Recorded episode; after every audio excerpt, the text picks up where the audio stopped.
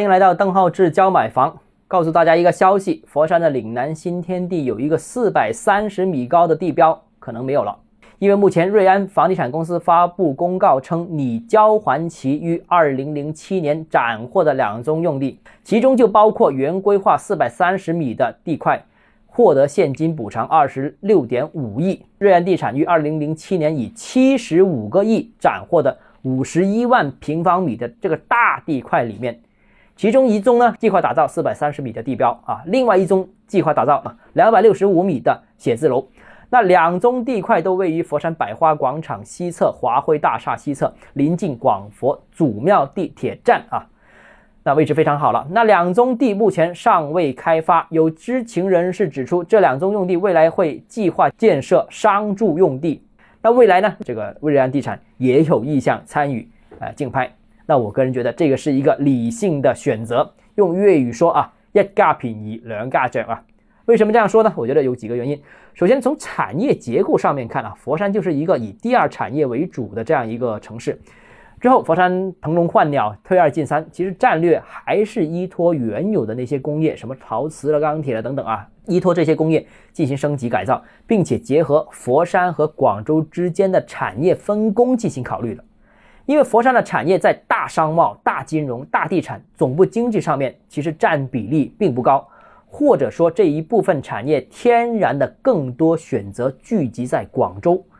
因为什么呢？因为广州的产业结构是比较呃符合这种，因为广州是一个综合门户型城市，所以广州聚集了大量这样一些企业。广州的这些企业和产业足够支撑广州打造一个珠江新城这样一个 CBD。或者说一个琶洲这样一个电商总部，而佛山呢，在这方面并没有足够的需求支持，所以佛山的写字楼，尤其是高端办公需求总量和广州差了很远。在佛山堆一个珠江新城，明显只是一种美观上面的考虑。当然，佛山也可以搞一个珠江新城，但搞这个珠江新城只是盖出来而已，后续有没有人用，这个是一个让人担忧的问题。不考虑实际使用。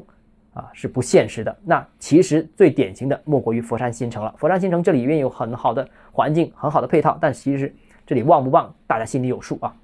从地理位置上面看呢，这个岭南天地加上旁边的祖庙、良园等等一批古迹啊，一个大的范围圈里面已经形成了文旅消费的这样一个核心功能。那一则这个区域是老城区居民，再加上旅游景点，那商务办公氛围本身在这个区域里面就不强。那如果硬盖一个写字楼，那以后什么企业去办公呢？那既然存在这个问题，后续的招商压力肯定是巨大的啊。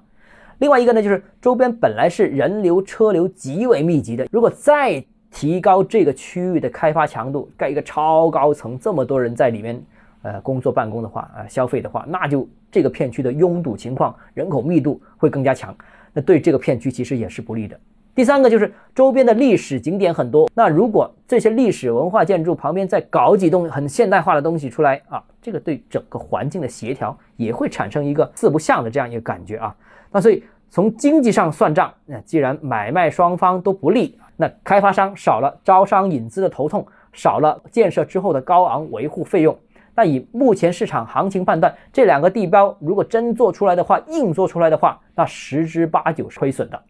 那对佛山政府而言呢？这块地十四年前卖的，那十四年之后，现在的地价已经和当日是不可同日而语了。而且当年是商业办公这样一个类型，现在如果真的转变为居住用地的话，那这价格就会更高更高了。那如果变成居住用地卖出去的话，那佛山市政府肯定会收一笔大钱回来。这块地说不好，甚至还会成为。这个禅城帝王，甚至我觉得很大概率会成为禅城帝王，所以对地方政府还也是一个好事，也是增加收入的一个好事啊。如果开发成商住用地，那它的商业也会能够继续运营，也能产生后续的一些税收的收入，所以我觉得是一个不错的一个选择。